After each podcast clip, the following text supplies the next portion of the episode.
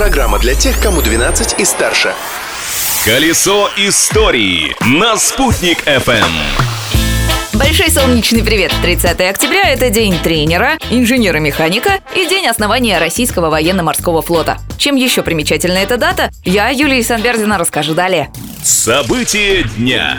30 октября 1961 года СССР не на шутку перепугал весь мир. В этот день была испытана самая мощная в мире термоядерная бомба Ан-602 или Царь-бомба. У Советского Союза был снаряд и помощнее, но взрывать изделие мощностью в 100 мегатонн отговорили ученые. Последствия могли быть непоправимыми. Впрочем, даже снаряд вдвое меньше устроил в мире переполох. Взрывная волна царь-бомбы мощностью 50 мегатонн трижды обогнула планету, вызвала кое-где цунами и расплавила поверхность архипелага Новая Земля, превратив в холмистый рельеф в ровное плато. Через несколько часов после взрыва на опытное поле вылетел вертолет радиационной разведки. Перед посадкой вертолета проверка на радиоактивность. Даже в самом центре площадки она оказалась незначительной. А вот влияние на геополитику царь-бомба оказало значительное. Есть мнение, что именно это испытание спасло планету от новой мировой войны. После взрыва Америка и Великобритания поспешили подписать с СССР договор о запрещении испытаний ядерного оружия и смягчили свою риторику. Поговаривают, что именно так Хрущев показал миру Кузькину мать. Прорыв дня.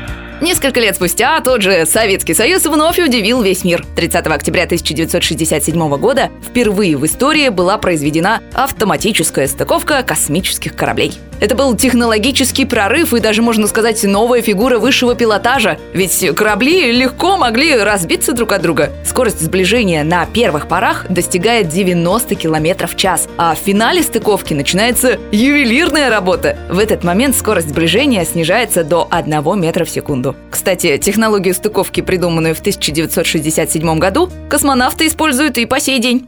События дня. Засчитаем это событие как открытие этого дня. 30 октября 1908 года было принято решение построить в Уфе Аксаковский народный дом. Народный дом по плану должен был не только увековечить имя нашего земляка Сергея Аксакова, но и стать главным культурным центром Уфимской губернии. Так и произошло. В Аксаковском народном доме родились почти все современные театры нашего города, рассказывает генеральный директор Башкирского государственного театра оперы и балета Ильмар Альмухаметов.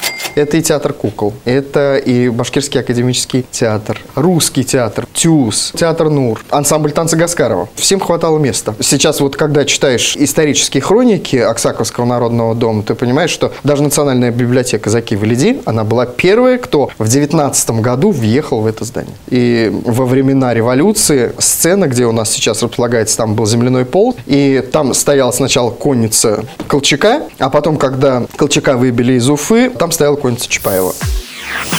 1938 года и по сей день в Оксаковском народном доме располагается театр оперы и балета. Вот на этой оперной ноте закончим сегодняшний рассказ. Новые истории из истории завтра. Ведь прошлым нельзя жить, но помнить его необходимо. Колесо истории на «Спутник FM.